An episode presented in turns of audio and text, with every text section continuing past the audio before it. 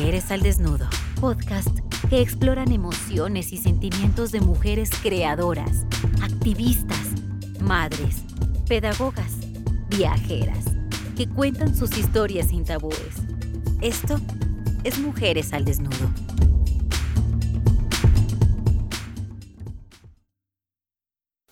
Marcela Campos ha sobrevivido a demasiadas muertes. Esta es la historia de cómo una mujer campesina del departamento de Córdoba se ha mantenido viva 33 años. Entonces, he de advertir que esta es una historia difícil de oír, sin contar la calidad del audio de una entrevista telefónica, principalmente por lo doloroso de su historia. Aún así, es un relato que merece ser escuchado. La verdad de la guerra debe saberse. Es momento de dejar de vivir la guerra para pasar a contarla. Sus protagonistas deben poder hablar y la sociedad debe permitirse escuchar. Mientras algún día llega la justicia que haya por lo menos algo de verdad.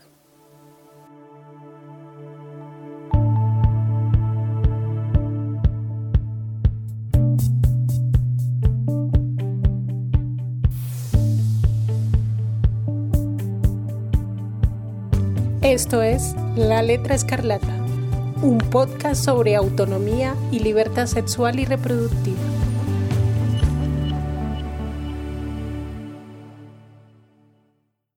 Prácticamente fue de que me dejaron casi más muerta que viva.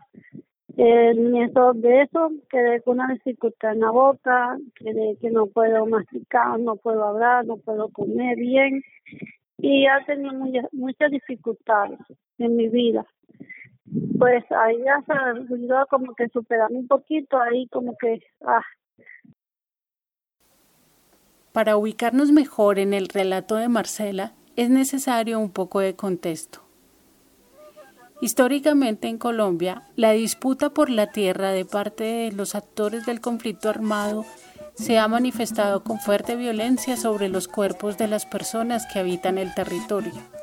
Y esa violencia ha sido especialmente severa en Córdoba, un departamento al norte de Colombia, de aquellos que la gente del interior llamamos la costa, pues se caracteriza por su amplia salida al mar Caribe y su conexión estratégica con Centroamérica.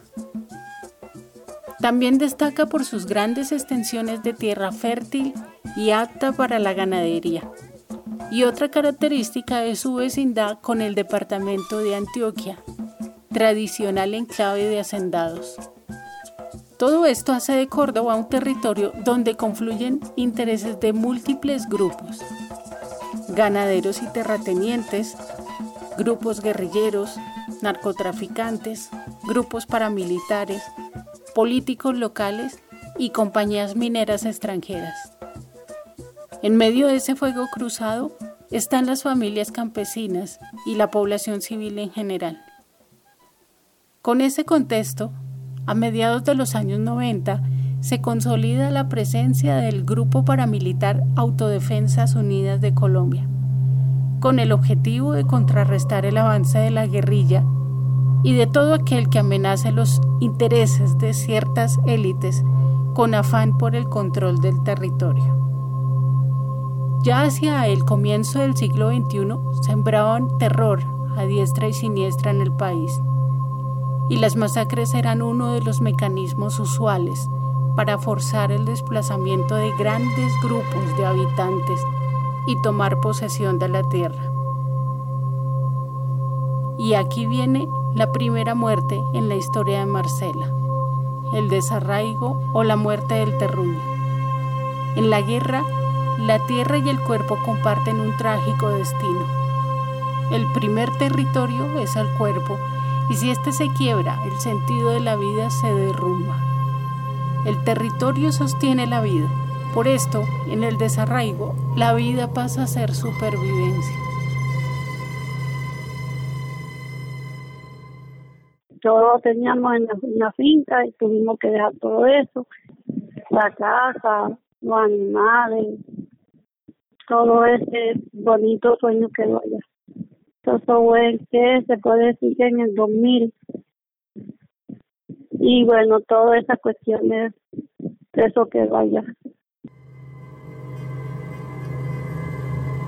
Así como a menudo los conflictos sociales encuentran su raíz en la posesión y explotación de la tierra, a su vez los cuerpos de las mujeres y las niñas han sido históricamente un botín de guerra.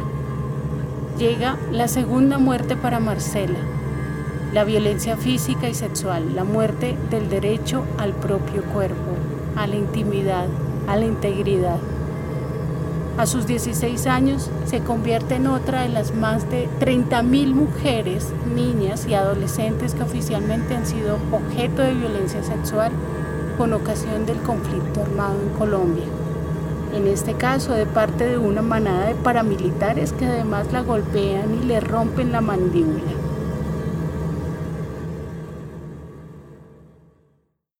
Eso, ay, eso fue duro, yo yo le digo cuando yo supe que estaba embarazada, imagínese, tanto que uno no se espera, ya me entiende, una jovencita como yo, que no fue uno ni fueron dos.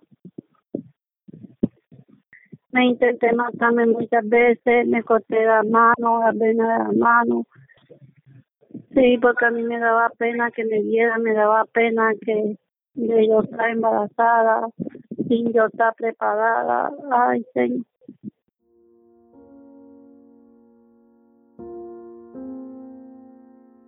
Luego del desarraigo y los ultrajes sobre el cuerpo, no resiste manejar las secuelas de tanta violencia durante la vida del colegio.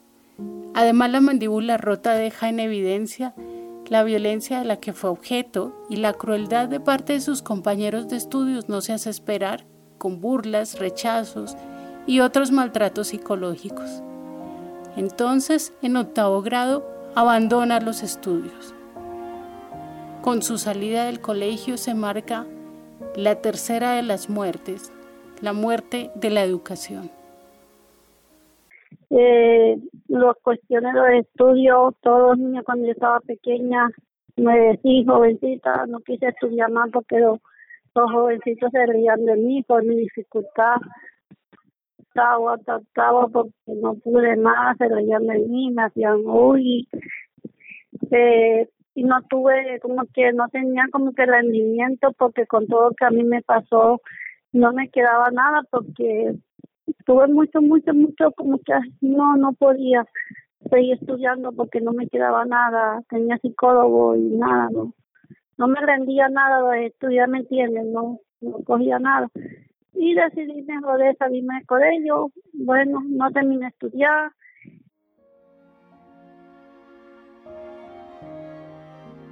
La cuarta muerte en la historia de Marcela es otra tragedia. Se trata del asesinato de su padre por obra de un grupo armado. Esta muerte significa también la muerte de la filiación, pues su grupo familiar debe dispersarse por diferentes lugares de Córdoba y Antioquia para ponerse a salvo. Y además, para que esa huida sea efectiva, sus familiares y ella deben renunciar a sus apellidos y cambiarse el nombre. Bueno, mi papá siempre, siempre trabajaba en finca, él siempre le gustaba su cultivo, sembraba yuca, ñame, usted sabe los campesinos cómo viven allá, tener sus buenos animalitos, sus vaquitas, de la misma que trabajaba en la finca, se iba comprando su, su su animalito, le gustaba mucho siempre de patillas cuando era temporada de patillas y bueno, mi papá lo mataron y de hecho también mi papá lo mataron, o sea, yo no tengo papá.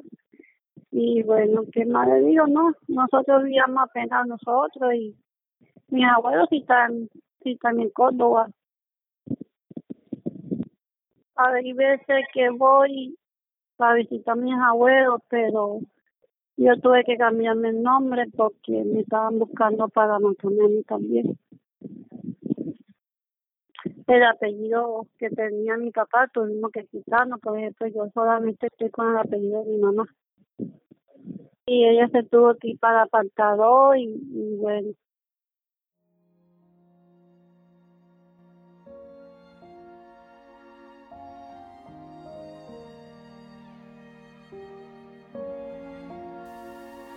Para entender la quinta muerte es necesario saber que en la historia de Marcela estamos en el año 2003.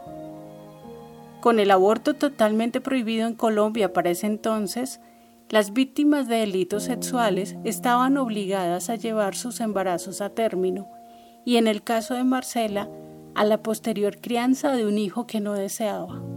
Además de afrontar la violencia sexual, debe vivir las consecuencias de un embarazo en la adolescencia y sin una red de apoyo suficiente. La imposibilidad legal de hace 18 años la obliga a una maternidad forzada. Es la muerte de la autonomía reproductiva. Bueno, yo como todavía no sabía de eso, de buscar cuestiones de aborto, yo todavía no, no sabía de eso, yo venía de un campo, yo de eso no sabía.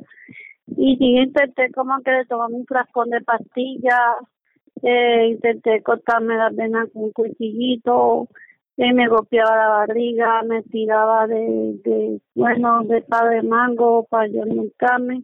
Bueno, en fin, fue tanto trauma que ah,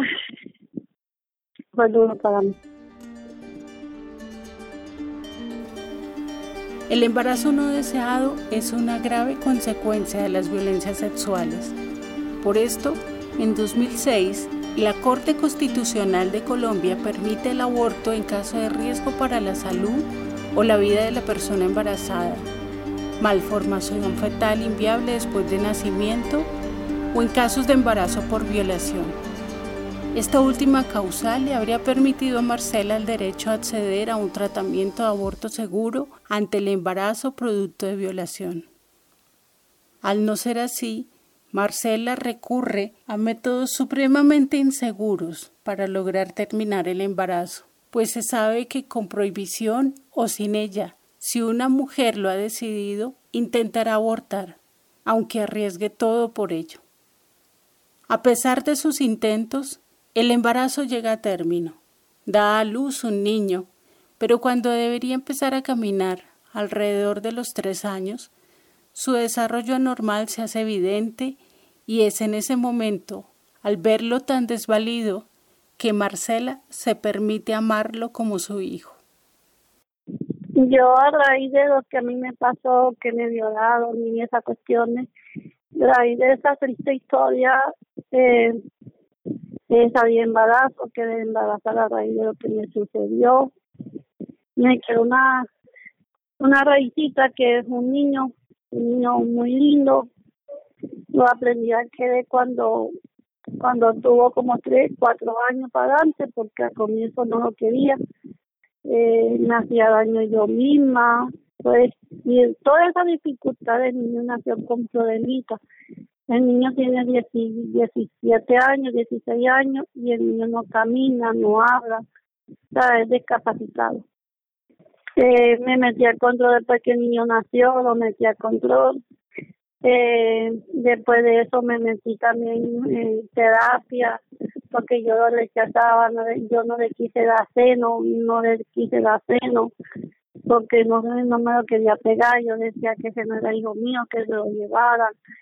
Eh, bueno, cuando eso me metieron en una cuestión de psicólogo, me hablaban y bueno, ahí como que comienza poco a poco, ya yo fui viendo al niño, que eso, lo otro, pues yo que estaba, porque nació bien, y bueno, cuando ya me fui cogiendo como cariño, no fue así, así que, digamos que amo de madre a hijo, no. Pero ahí le fui cogiendo cariño. Y bueno, cuando ya pues, eh, cuando supe la noticia que niño iba a nacer con problemita, fue otro también, un golpe muy doloroso también porque el niño se me fue cambiando. Eh, no quería comer, se me enfermó mucho. Y también otro, de ahí fue cuando yo más también me fui quedando con él.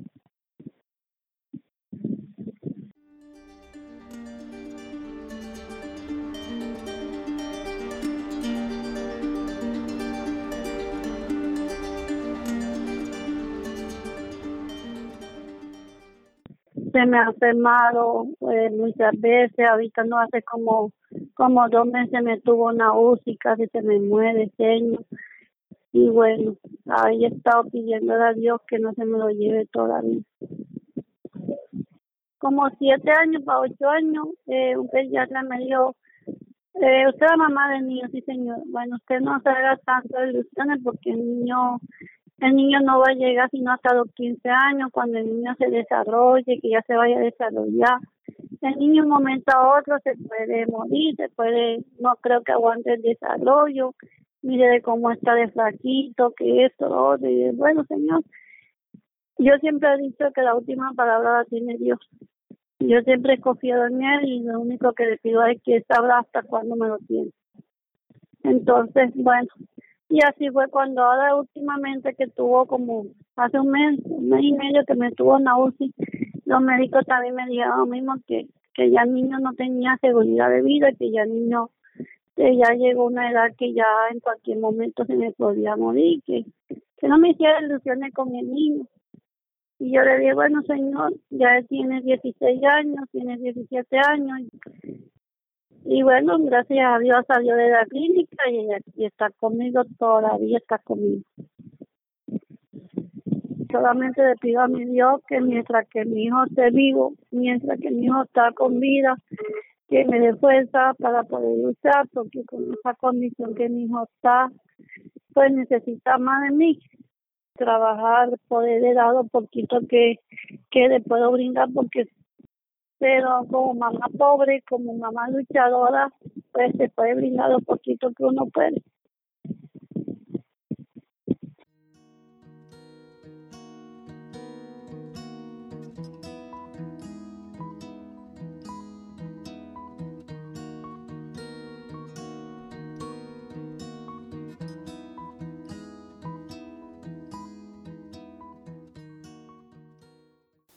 Injusticia sin reparación.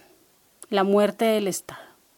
Todas las personas víctimas de algún delito en el marco del conflicto tienen derecho a atención psicosocial, asesoría jurídica y acompañamiento durante el proceso administrativo.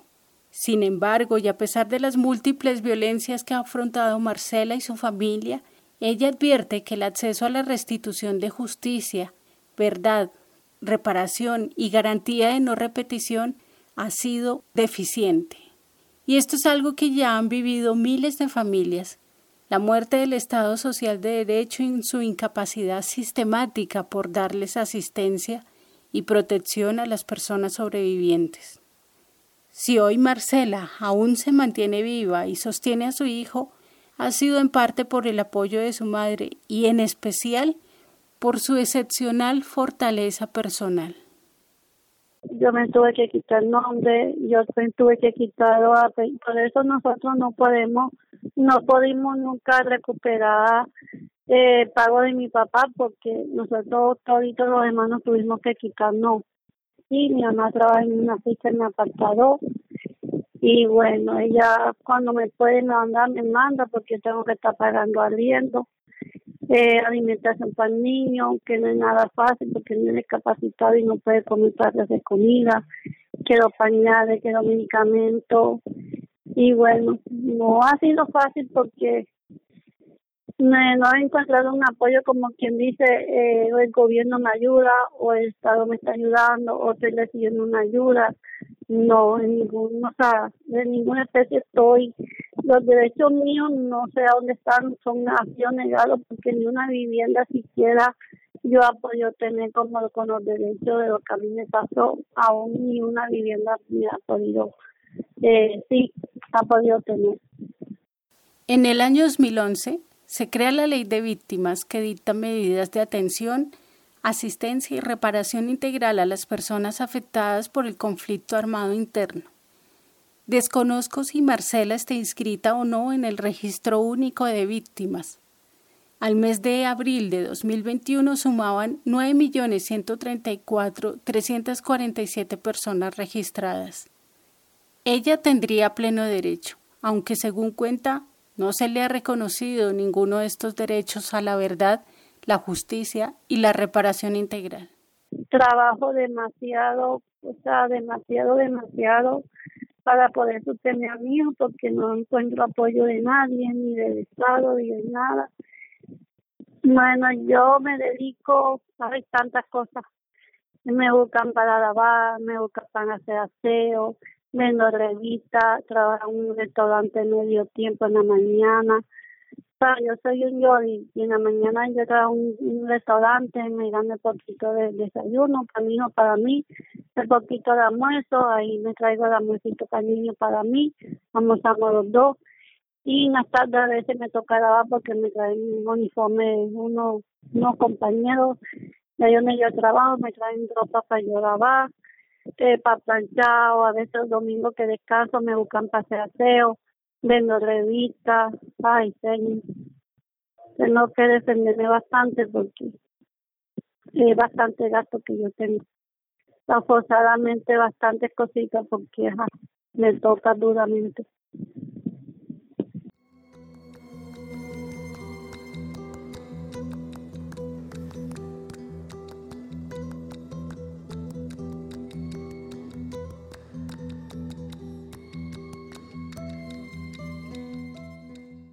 Séptimo. La muerte de una pariente. Asistir al testimonio de Marcela es doloroso, de principio a fin. En lo personal fue especialmente difícil escucharle decir que sus ilusiones de regresar por la finca de su familia se desvanecían con la noticia del asesinato de una prima cuyo cuerpo apareciera la semana anterior a esta entrevista en las aguas del río Sinú. Muestra que, Después de resistir tantas calamidades, la guerra también resiste a desarmarse. Eh, me gusta mucho los animales, sueño nuevamente irme por un campo, sí de comprar mi casita, pero no quisiera comprar aquí, sino cerca de allá de Lorica.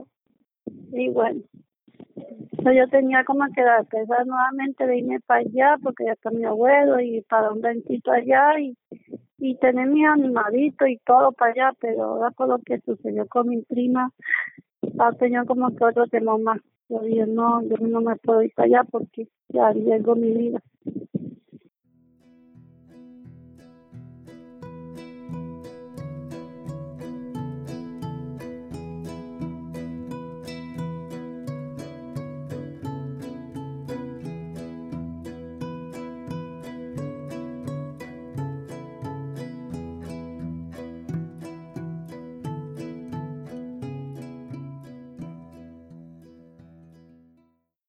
Y mientras se le reconocen sus garantías como víctima, algo que sí debe admitir cualquiera que conozca su historia es que Marcela, ante todo, es una sobreviviente. Pues a pesar de las diversas formas en cómo la muerte la ha golpeado o traumas, como ella se refiere a sus tragedias, un elemento admirable en su historia es su extraordinaria fortaleza para sostenerse en pie. Aun cuando el flagelo de la guerra parece no tener fin y sigue mortificando a su familia. Además, asombrosamente Marcela es también un ejemplo de búsqueda de paz y reconciliación, pues señala que es muy difícil vivir con resentimiento en su corazón. Dios ha puesto tanto cambio en mi vida, me ha transformado mi corazón, me lo ha limpiado como se lo ha pedido, con amor, con paz, porque viví con ese resentimiento y ese peso como que ay, no vivía feliz, no vivía tranquila, aunque no viva con nadie, pero vivo yo sola. Pero tengo que vivir feliz para poder demostrar a mi hijo que estoy bien, que estoy feliz. Y bueno, darle poquito amor que yo tengo en mi corazón.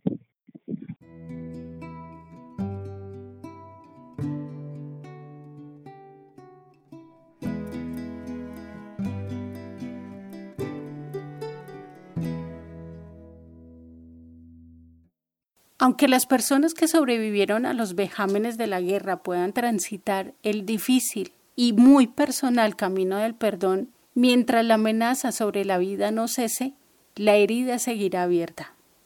Reconocer el efecto de las múltiples violencias de la guerra es un paso doloroso pero necesario en cualquier proceso de transición hacia la paz. Este es un intento por dar luz a una entre innumerables historias del paso de la guerra por el cuerpo de las mujeres, un ejercicio de memoria. Y citando a Marcela sobre sus sentimientos ante esta entrevista, un echar eso para afuera para que se libere la mente.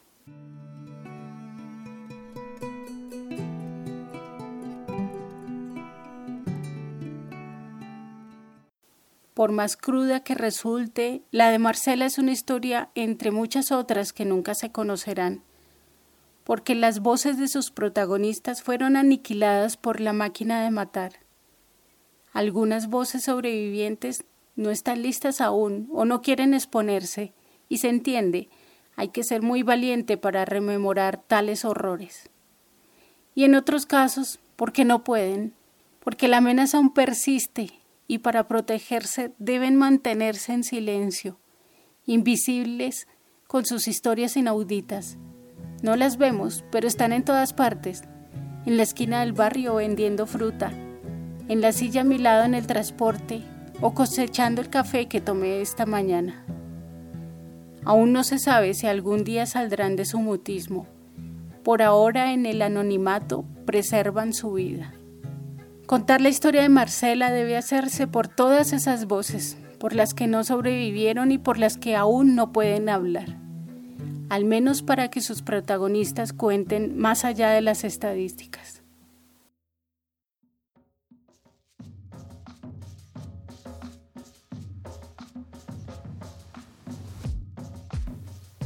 El nombre de Marcela es un seudónimo para proteger su identidad.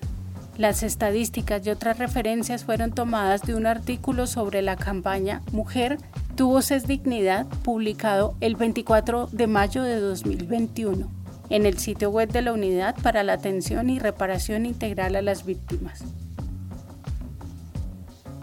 Agradezco a Daniel Rocha por sus buenos oficios en la intermediación con gente de la Comisión de la Verdad, quienes hicieron posible contar con este testimonio. También gracias a la compañía creativa de Paola, Catalina, François, Astrid y Diana por las reflexiones en torno al doloroso tema de las mujeres en la guerra.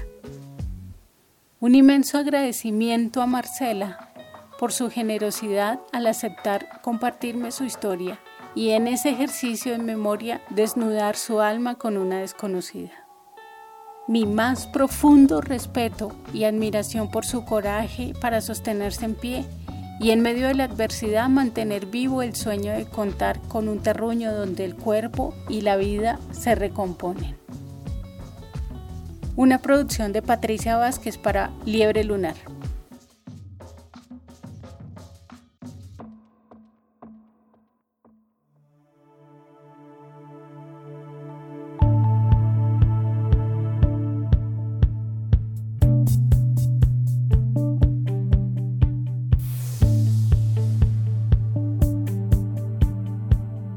Esto es La Letra Escarlata, un podcast sobre autonomía y libertad sexual y reproductiva.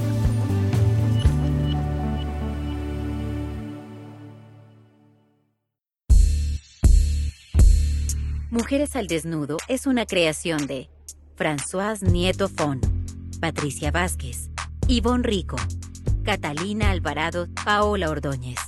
Postproducción y musicalización el Ciudadano Grupo Editorial. Dirección General, Daniel Rocha.